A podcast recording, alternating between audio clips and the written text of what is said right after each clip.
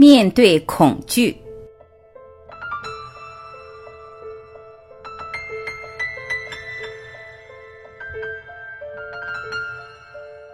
那天我们谈到了我们与自然、与这个世界上所有的美的关系，与群山、树林、丘陵以及它们的投影，以及与湖泊、河流的关系。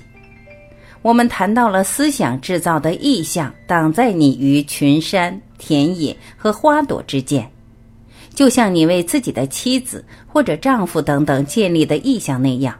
那意象妨碍了完整的关系。现在你与讲话者之间有一种关系，了解这种关系很重要。讲话者并没有说服你接受任何观点，也没有为了让你倾听、接受或者拒绝而施加任何压力。他没有权威，他不是一个咕噜，他憎恶生理上或者精神上的领袖观念。他非常厌恶这一点，他真的是这个意思，这是不可以轻率看待的事情。我们进行的这些谈话是双方共同展开的，并非单方面的谈话。这个世界充满了欺凌，宗教欺凌、报纸、政客、咕噜和牧师以及家庭中的欺凌。这些欺凌让我们感觉内疚，他们首先出击，于是你不得不防卫。这就是我们的关系中上演的游戏，它带来了一种负罪感。我们探讨过恐惧，人类进化了数千年之后，为什么还要背着这种叫做恐惧的可怕负担生活？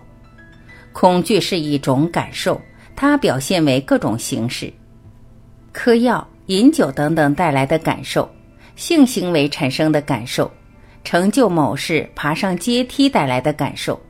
无论是世俗的阶梯，还是所谓的精神阶梯，我们有很多很多恐惧。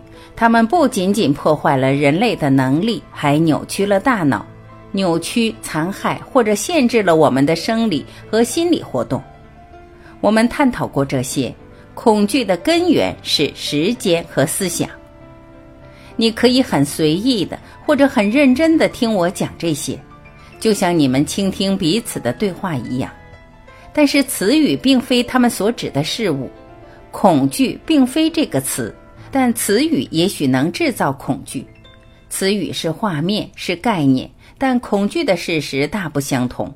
所以你需要清楚词语是否会带来或者滋生恐惧，而战胜那恐惧意味着战胜那个词，而不是战胜那个事实。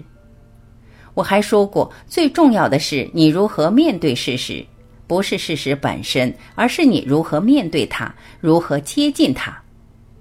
如果你带着结论面对恐惧，带着如何克服它、如何压抑它、如何超越它的观念，如果你向别人求助以期克服它，那么恐惧将会以这种或那种形式继续下去。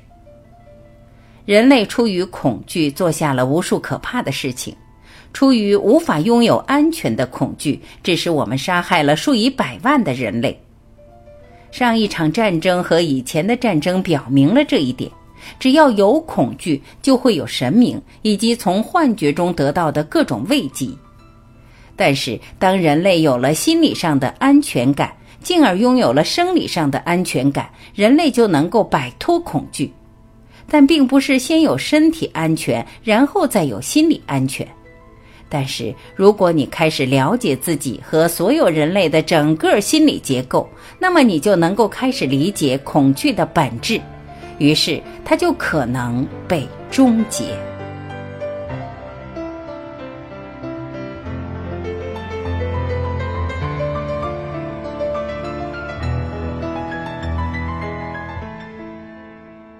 感谢聆听，我是晚琪，我们明天再会。